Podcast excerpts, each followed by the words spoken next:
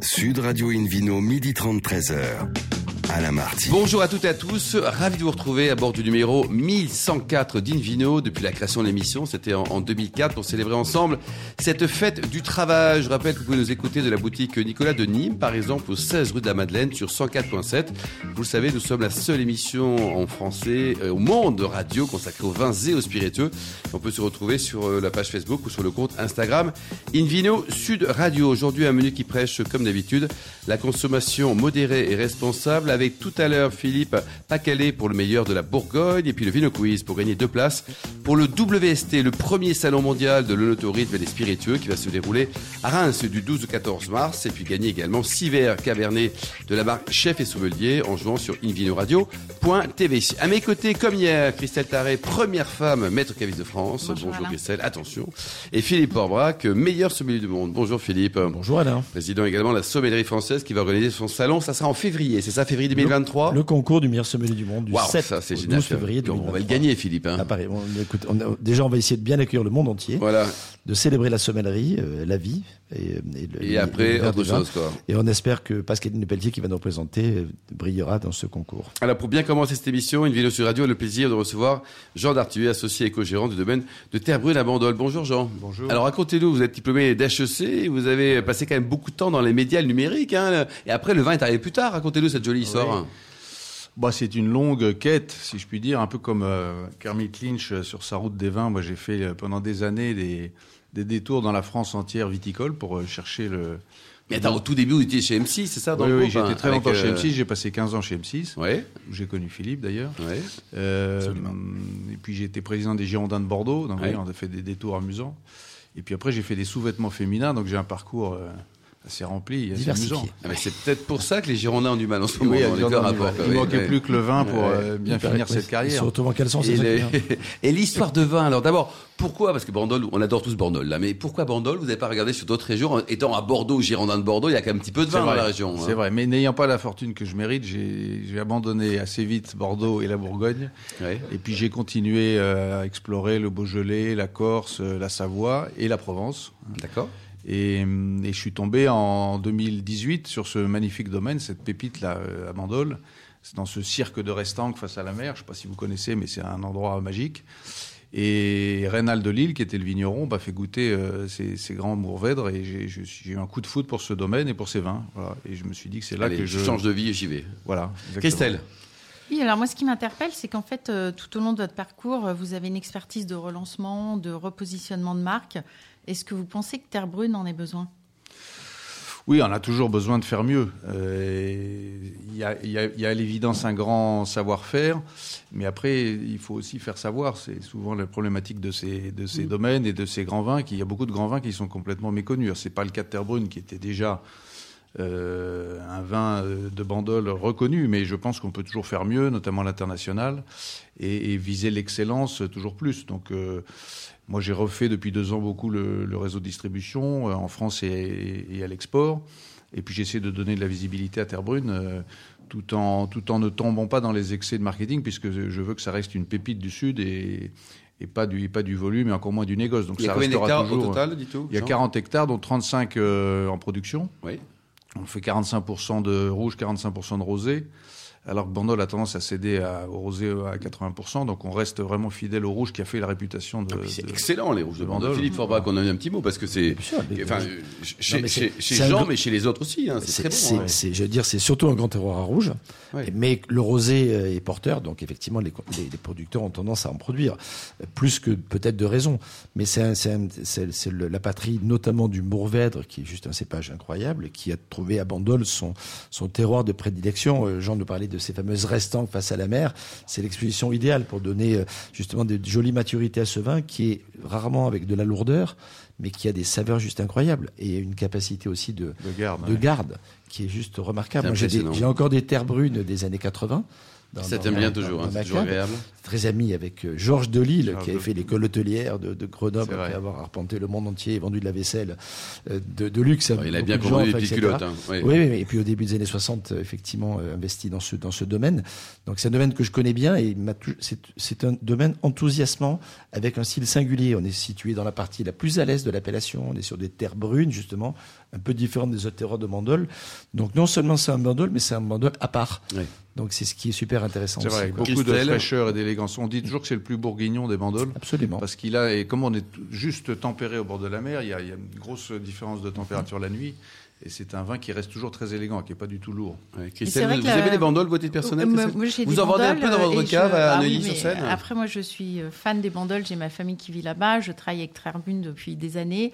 Et notamment, euh, ce que j'aime beaucoup, c'est que c'est un domaine qui propose, euh, qui donne la possibilité d'avoir des anciens millésimes. Ça, c'est bien.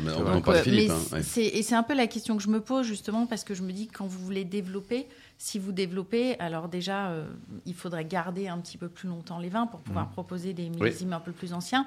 Et c'est surtout que moi, j'ai l'impression que Terre Brune vend déjà très bien ses vins. Donc, est-ce que ça veut dire que vous allez produire plus? Ou vendre beaucoup plus cher Non, euh, euh, ni l'un ni l'autre, mon capitaine. Moi, je, veux que ça reste des mmh. vins abordables. Hein. Mmh. Les, rosés sont à 20 euros et les rouges à 30.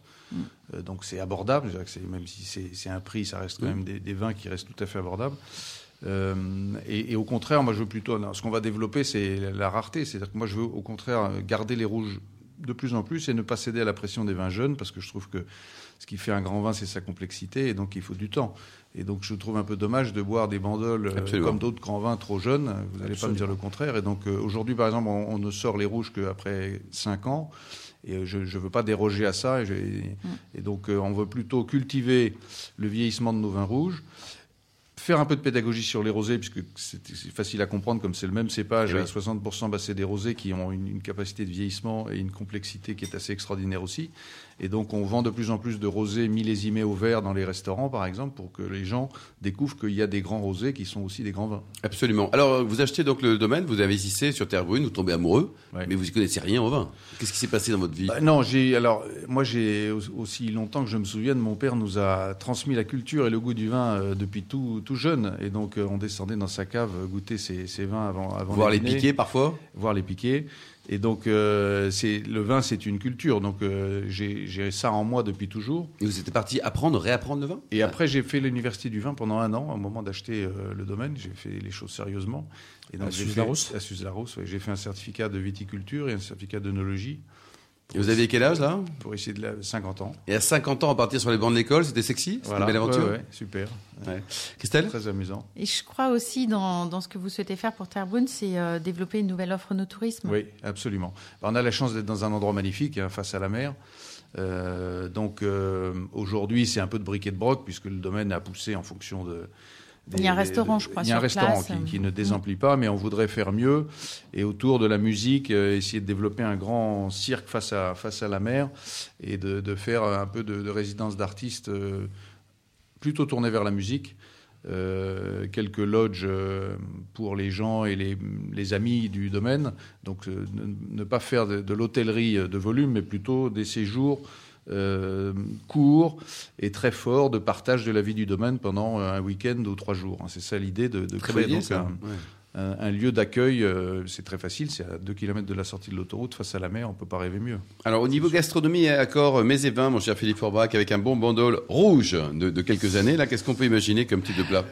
On peut, c'est fin, élégant et, ça se conserve bien. Donc ça il y a une multitude de, de, de, de, possibilités. L'une des plus belles émotions avec un terre brune déjà d'une dizaine d'années, euh, c'est un, pigeon rôti aux épices. Je pense que la chair du pigeon va bien sur la texture assez fine de, ces bandoles-là, et le côté épicé est valorisé par justement les, toute cette, complexité qu'on obtient avec le temps.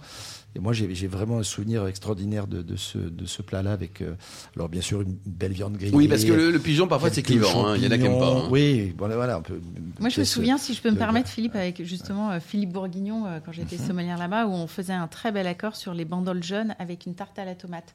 Tarte à la tomate avec un bandole jaune Voilà, exactement, avec un fond de tomate, surtout pas aillé, pas d'oignon, juste une pointe de cannelle, et on mettait des tomates fraîches dessus avec du basilic. Et alors pour moi, c'est comme ça que le bandol rouge jaune. Qu'est-ce que vous en pensez, Aussi, euh... Vous êtes d'accord avec le C'est un vin qui il y a, une, finesse, euh, une, finale très saline qui fait que ce vin s'accorde finalement assez facilement avec tout. Euh, et c'est vrai que les, même les rouges avec euh, des poissons ou des homards, ça s'accorde très, très bien. du tout. Et donc c'est un, un, vin qui se, qui se fond et qui s'accorde avec avec, avec toutes sortes de plats. Donc c'est un vin très facile. et les bandoles blancs, parce qu'on n'en parle pas, mais ils sont aussi super bons. Ah, mais c'est vrai. Surtout ce Ils sont très bons. Mais là, les bandoles blancs, on est à 2 km de la mer. Qu'est-ce qu'il faut? Il y a, des, magnifiques dorades. Des, des, mouettes aussi. Hein. Oui, de, de, des, loups, enfin, etc. Des, bars pour des autres. Pour, pourquoi pas ça, ça, marche aussi pas mal. Euh, avec euh, quelques aromates ou quelques herbes de Provence, ça fonctionne très bien. Absolument. Euh, et, et, le, le, et le, le, rosé est un peu plus passe-partout par, par définition. Euh, mais j'ai goûté un vieux rosé il n'y a, a, pas très longtemps sur une préparation à base de poulpe. Mmh. Poulpe grillée comme ça avec de la tomate confite, mmh. quelques petites olives vertes plutôt d'ailleurs. Et, et c'était savoureux. Je, vous ai apporté un rosé 2018 et un rouge 2004. Et ben voilà. dès, que le pigeon, dès que le pigeon, les auditeurs, les auditeurs qui, qui, veulent venir nous rejoindre sont bien sûr les bienvenus. Dites-nous, Jean, Terre Brune, dans, dans, dans 10 ans, c'est quoi? Bah, C'est la perle du Sud. La grande perle du Sud, c'est ça, c'est ça mon, mon, espoir. L'ambition, c'est quoi De faire la, la star incontestée du Sud? Non, mais il n'y a pas, il a pas de, de y a pas d'absolu comme vous savez. Mais euh, c'est toujours plus d'excellence et, et, je dirais le l'esprit euh, très bio et très nature qui a toujours été la, celui de la famille de Lille. Et Georges a été un pionnier puisque c'était le premier domaine à Bandol qui a été bio depuis 20 ans. Et donc ça, on accélère ça. On est en train de finaliser le passage en biodynamie.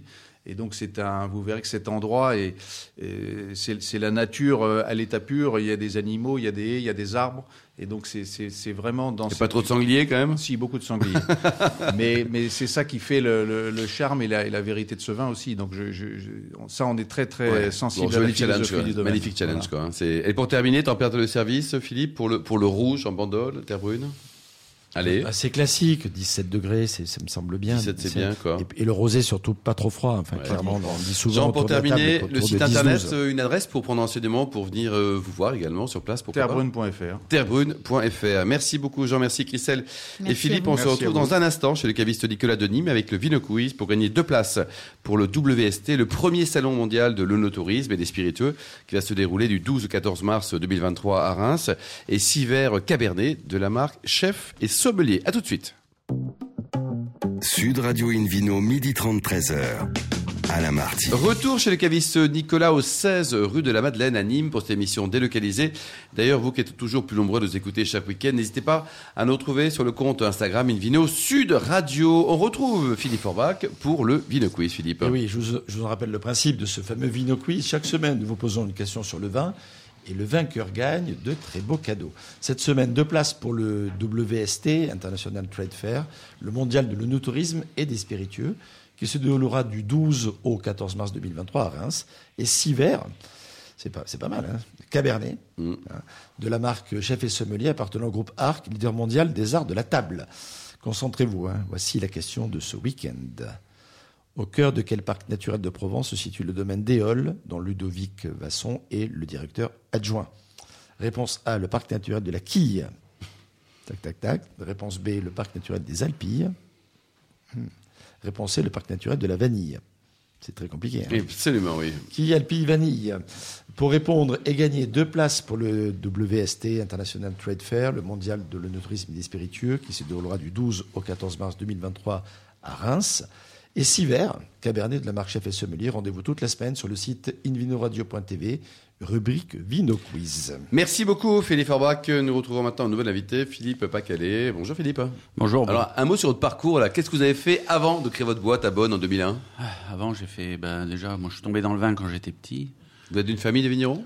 Oui, mais j'ai grandi avec mon oncle Marcel Lapierre, c'est lui qui m'a donné l'amour du vin et, des gens aussi, on peut dire. Philippe Orbach, un petit commentaire peut-être ah sur bah, la, star du Beaujolais Incontournable de l'appellation Morgon notamment, euh, qui est, qui est quelqu'un qui a toujours une démarche euh, très euh, à la fois respectrice de l'environnement, avec peu, peu d'intrants, voire pas du tout. Enfin, voilà, le, le gamay à l'état pur dans toute sa splendeur. Il vous a tout appris? Oui, il m'a donné le sens du vin. Bon, déjà avec mon grand-père avant. Puis mon, mon, père étant bourguignon, donc après j'ai j'ai émigré. on est revenu sur notre sur les terres. Et avant de créer votre boîte, donc vous avez ben, travaillé dans quelques quelques belles maisons, hein, des des références, on va le dire. Oui, j'ai appris mon métier euh, ailleurs. J'ai eu la chance au domaine rock. Monsieur Rock euh, m'ont fait confiance pendant dix ans, donc j'ai pu mettre en place. Euh, la vinification sans les sodos et du pinot, et puis la, culture bio à l'époque. Mmh. Domaine Prieuré Rock, le, disparu un peu tôt. Voilà, et qui fait partie de, l'environnement familial du domaine de l'Orménie Conti. Donc c'est quand même une belle, belle, signature, une belle filiation. Christelle. Philippe, vous vous définissez comme un révélateur de terroir. Qu'est-ce que cela signifie? Parce que c'est beau. ben en fait, on, grâce à la fermentation et bien sûr aux choses précédentes, le terroir nous parle, c'est un caractère, il se révèle à nous par la fermentation, par, par les levures, par le système fermentaire. C'est de l'information, en fait, qui, qui, nous est donnée, euh, gustative, bien sûr, mais c'est ça, révéler, en fait. Hmm. Révélateur, quoi. C'est un job sympa, c'est révélateur, non? Ouais. C'est pour ça que vous avez fait le choix du sans-soufre aussi dans cette Au début, oui, c'était un choix. Ben, moi, j'ai travaillé sur, dans la recherche sur les levures indigènes, j'ai travaillé Jules Chauvet, donc c'était un choix, oui, c'était pour... C'est comme le fromage, quoi. Soit on pasteurise, soit on pasteurise pas. Hmm. Il n'y a pas de bien ou de mal dans l'un des deux cas, mais si, si on veut faire une expérience, il faut c'est pour ça qu'on ne sulfite pas, c'était pour avoir la flore indigène dans son intégrité. Sulfiter, Philippe Aubrac, qu'est-ce que c'est que ça? Bah, C'est le fait de mettre du soufre pour pouvoir euh, protéger euh, les différentes étapes euh, de la vinification, voire ensuite de la mise en bouteille. Et en n'intervenant pas à ce niveau-là, ben, on laisse en milieu naturel mm. les choses vivre et se révéler. Il faut les gérer par contre. Hein. Est-ce qu'on prend des risques? Oui, bien entendu. Il faut être extrêmement attentif, extrêmement précis sur ces interventions pour éviter effectivement euh, les fameuses dérives, qu'elles soient oxydatives et aromatiques. Bon, et là, pourquoi vous avez voulu créer votre boîte euh, en 2001 ben Moi, j'ai voulu porter ma culotte tout seul, au bout de 10 ans, de bon et au service. Et en Bourgogne, quand même, au début des années 2000, c'était déjà compliqué pour euh, trouver un domaine. Et maintenant, c'est comment? C'est pire. j'ai essayé, J'ai essayé d'être créatif, donc j'ai essayé d'aller vers des choses qui me, surprenaient au départ. Donc j'ai j'ai créé deux entreprises, une de négoce et une agricole, et j'ai essayé de, de lier, on va dire, des partenariats. Ça fait moderne comme mot, mais avec, avec des petits propriétaires et dont on fait le travail pour eux. Ou vous vendangez également On fait tout, ouais. Enfin, on est, on est vigneron, sauf que on paye les, les, loyers, on achète les raisins. Vous achetez les raisins. on fait le boulot quand même. Christelle? Mais comment vous avez commencé? Parce que c'est vrai qu'aujourd'hui, vous produisez 50 euh, 000 bouteilles à partir de 10 hein. hectares. Donc en Bourgogne, euh, c'est déjà, déjà très très bien. Et vous avez de nombreuses cuvées aussi. Mais ce travail-là, vous n'êtes pas arrivé tout de suite à 10 hectares. Vous avez dû travailler avec... Euh, comment vous avez sélectionné ces vignerons en fait? Bah, C'est un gros travail en fait. Il faut il y a beaucoup de soirées. C'est du relationnel, en fait. Hein. Quelques magnums. Avec modération, cette émission, bien sûr. Hein. Les gens, ils avaient, ils avaient perdu la confiance, peut-être avec d'autres façons. Nous, on leur propose un système. Et puis, vous connaissez aussi. Voilà, euh, j'avais déjà commencé un peu avant, quand même. Vous avez une bonne tête, en plus. J'ai des courtiers en culture qui nous aident aussi, parce que c'est un vrai boulot. Il faut aller voir les matchs de rugby avec eux. C'est sympa. Mais... l'application, quoi. Chacun Henri Jailly, c'était le football. Hein. Ouais. Bon, foot ou, ou, Oui, oui, c'est en tout cas, c'est des sports d'équipe. Quelle, quelle est la répartition? Vous avez des appellations en blanc, des appellations en rouge? On fait 80% de, de rouge, 20% de blanc. Sinon, on est assez pyramidal. On fait, euh, on fait quoi? 50% de village, 35% de premier cru. Mais c'est là où il y a le plus d'étiquettes. Mm.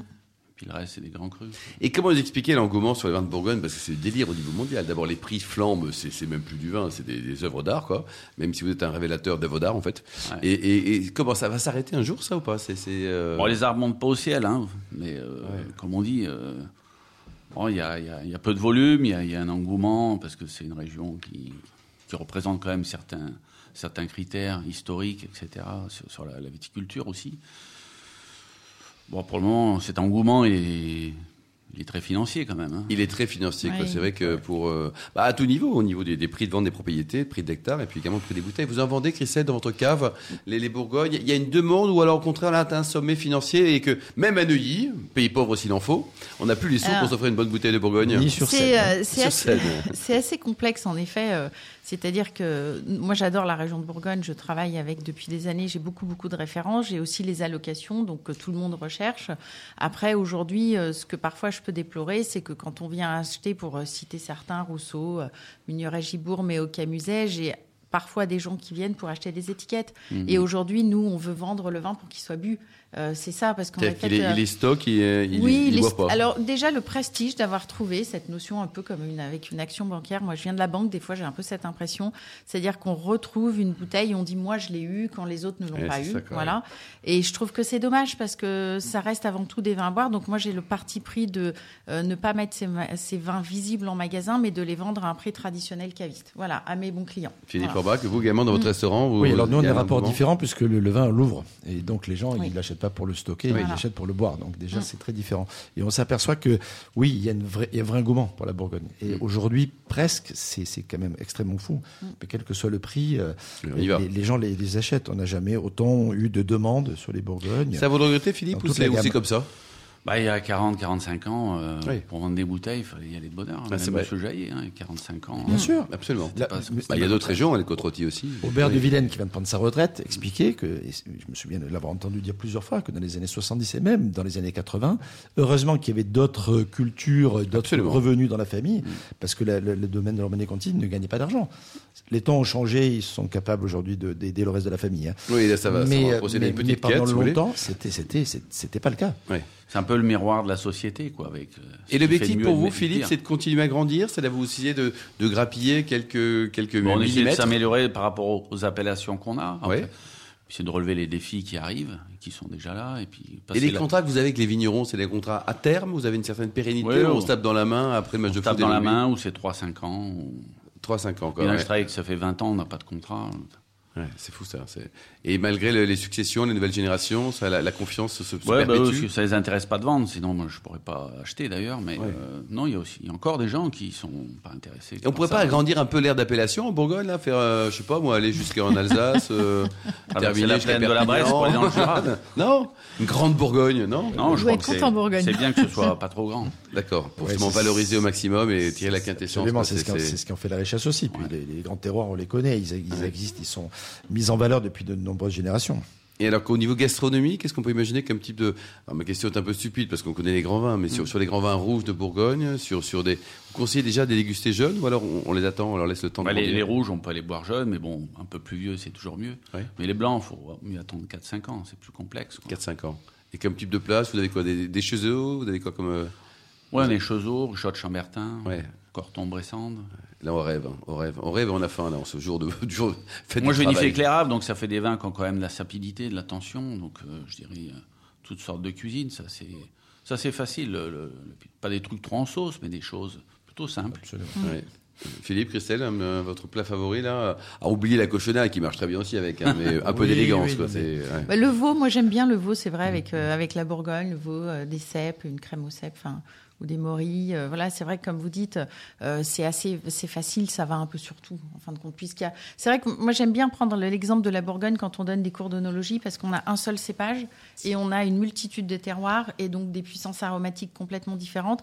Et je trouve que c'est une région qui nous permet de comprendre en fait cette notion de terroir. Vous confirmez? Oui, oui, c'est la, la, sapidité. Quoi. Et vous allez faire comme tous les Bourguignons, vous allez partir dans le Jura ou pas? Oh non, moi je suis bien chez moi. Vous êtes bien chez vous là je suis, un peu, je suis un peu dans le Rhône-Nord. Ah oui, vous êtes où? Je, me diversifie, mais je ne m'éparpille pas. Vous êtes où dans le Rhône-Nord Cornas, j'en fais depuis 20 ans. 20 ans Cornas aussi, quoi. C'est. Parce que j'aime ça, mais. Et pareil, vous on avez. doit en vendre un peu quand on peut pas tout boire. Votre domaine dans 10 ans, c'est quoi? Bah, c'est passer à la prochaine génération. Ah, vous les transmettre et la prochaine génération, elle est, prête, elle a envie? J'espère qu'on les dégoûte pas, parce qu'on pêche tous les jours. Ouais. Bah, vous êtes jeune, mais il faut la ressortir à un moment donné parce que le, PP qui est tout le temps derrière, pour la fin, non Le monde de demain, c'est à eux de l'appréhender. Hein, déjà que c'est pas simple aujourd'hui.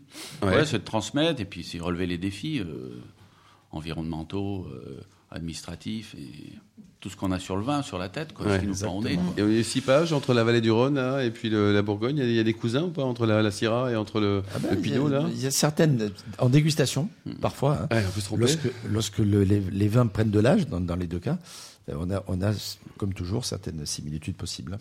Merci beaucoup. Vous avez un site internet ou pas? Oui. Ah, vous avez hésité quand même. Hein.